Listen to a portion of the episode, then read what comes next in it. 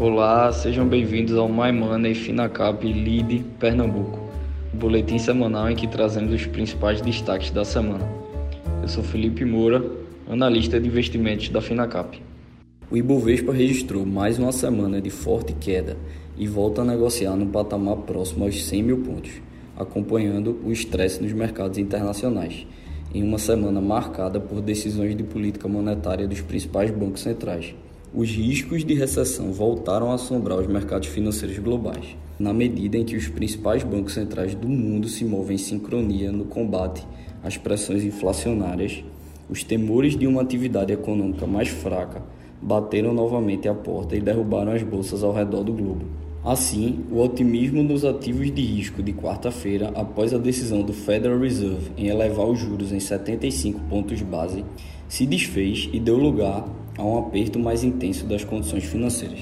Acentuando o mau humor dos mercados, as taxas de financiamento imobiliário nos Estados Unidos atingiram seu maior patamar em mais de 13 anos, no mais recente sinal da agitação do mercado atrelada à campanha do Banco Central americano para conter a inflação. A taxa hipotecária fixa média de 30 anos subiu para 5,78%.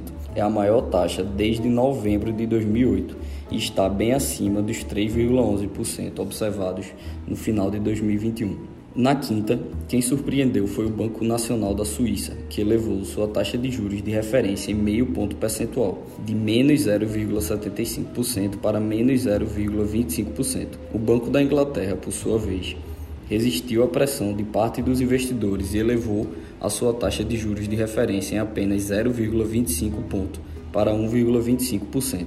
No entanto, a autoridade monetária britânica deu apoio à libra esterlina ao indicar que, se necessário, irá atuar fortemente e adotar uma postura mais flexível e atrelada à dinâmica dos indicadores econômicos e da inflação. No Brasil, embora sutis, mudanças na comunicação adotada pelo Comitê de Política Monetária, o Copom, do Banco Central, após a reunião de quarta-feira, quando elevou a Selic de 12,75% para 13,25%, indicam que o colegiado deve tolerar uma inflação acima do centro da meta no próximo ano.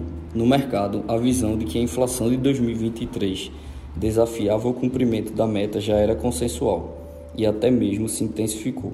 Somado à desancoragem das expectativas, o aumento das incertezas domésticas e externas fez o mercado migrar de vez para um cenário de nova elevação do juro em agosto, enquanto pequena parcela do mercado reforçou a visão de que há chance de um ajuste adicional na Selic em setembro, apesar dos sinais do BC. Agora, em relação às empresas. A Braskem Idesa, produtora de polietileno no México, controlada pela Braskem, chegou a um acordo com a holandesa Advario para a construção e operação de um terminal de importação de etano no estado de Veracruz, mediante investimentos de 400 milhões de dólares. Cada sócia terá 50% de participação no terminal químico Porto México. A construção do empreendimento deve começar em julho, com a conclusão no final de 2024. O terminal será conectado a Braskem e Desa por meio de um gasoduto de 11 km e terá capacidade de 80 mil barris por dia, correspondente a 100% das necessidades de matéria-prima do complexo petroquímico. Há anos, a Braskem e Desa, que iniciou suas operações em 2016, roda a taxas inferiores à capacidade nominal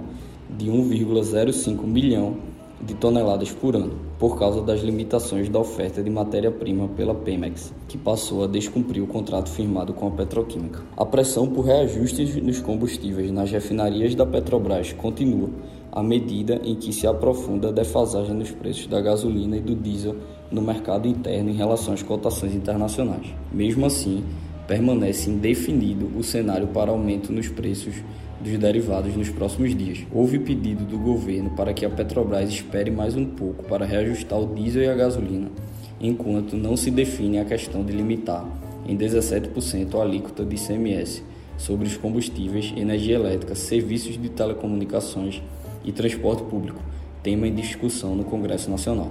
Esse foi mais um My Money Finacap Lead Pernambuco. Obrigado e até a próxima semana.